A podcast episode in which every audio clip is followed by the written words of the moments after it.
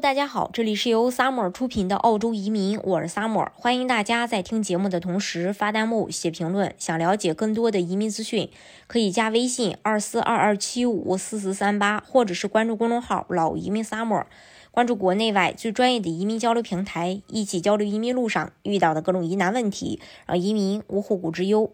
作为一个移民和留学大国，澳大利亚针对不同人群推出不同类别的签证。对于想移民澳洲的申请人而言，以移民的方式来划分，大体可以分为技术移民、雇主担保移民、商业投资移民、家庭团聚类移民。如果按照签证功能和时效来划分，澳洲移民签证又可以分为邻居签证和永居签证。拿到永居签证，也就是大家常说的绿卡 PR，呃，就是成为了加拿大的永久公民、永久居民。那而对于临时签证，则需要在满足条件后申请转永居。那澳洲技术移民目前有三种：幺八九独立技术移民、幺九零州担保，还有四九幺偏远地区的州担保技术移民。还有一种就是呃这个幺九幺呃这个永居签证。四九幺签证是需要持签证的人在下签后满足进一步的条件后才能申请幺九幺。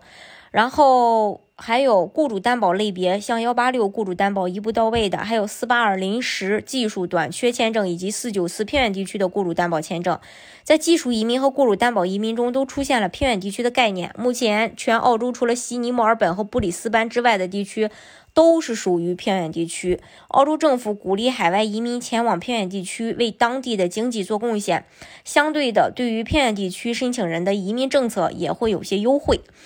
那我们再来看一下 GTI 全球杰出人才项目，符合要求的申请人可以通过 GTI 全球杰出人才项目获得858杰出人才签证，可以说是，呃，面向技术移民人才中顶尖人群的项目。除了需要取得国际上的成绩和认可外，对于申请人的年薪、学历也都有很高的要求。还有澳洲商业投资移民已经取消了一步到位拿永居的这个类别，都需要先拿到临时型的签证，满足条件后再转永居。目前，澳洲商业投资移民签证包括幺八八 A 商业创新和投资移民签证、幺八八 B 投资移民签证、幺八八 C 重大投资者签证和创新企业家签证这几款幺八八的呃幺八八的签证都是临时型签证，需要签证持有人在下签后满足进一步的条件，再申请每个类别对应的商业移民永。永居类别的八八八签证，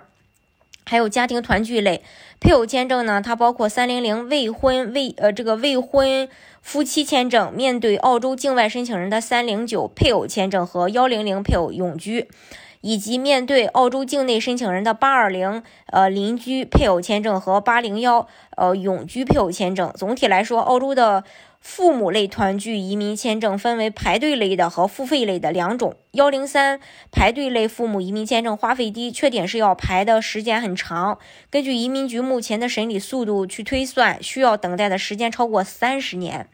贡献类父母移民签证包括幺四三贡献类父母签证，面向澳洲境内申请人的八六四贡献类年迈父母签证和幺七三付费类父母签证，面向澳洲境内申请人的八八四高龄付费父呃父母签证。另外，如果父母是澳洲公民或永久居民身份的话，还可以通过申请幺零幺境外子女签证和八零二境内子女签证拿到永居。大家如果想具体了解澳洲移民政策的话，可以加微信，呃，二四二二七五四四三八，或者是关注公众号“老移民 summer”，关注国内外最专业的移民交流平台，一起交流移民路上遇到的各种疑难问题，让移民无后顾之忧。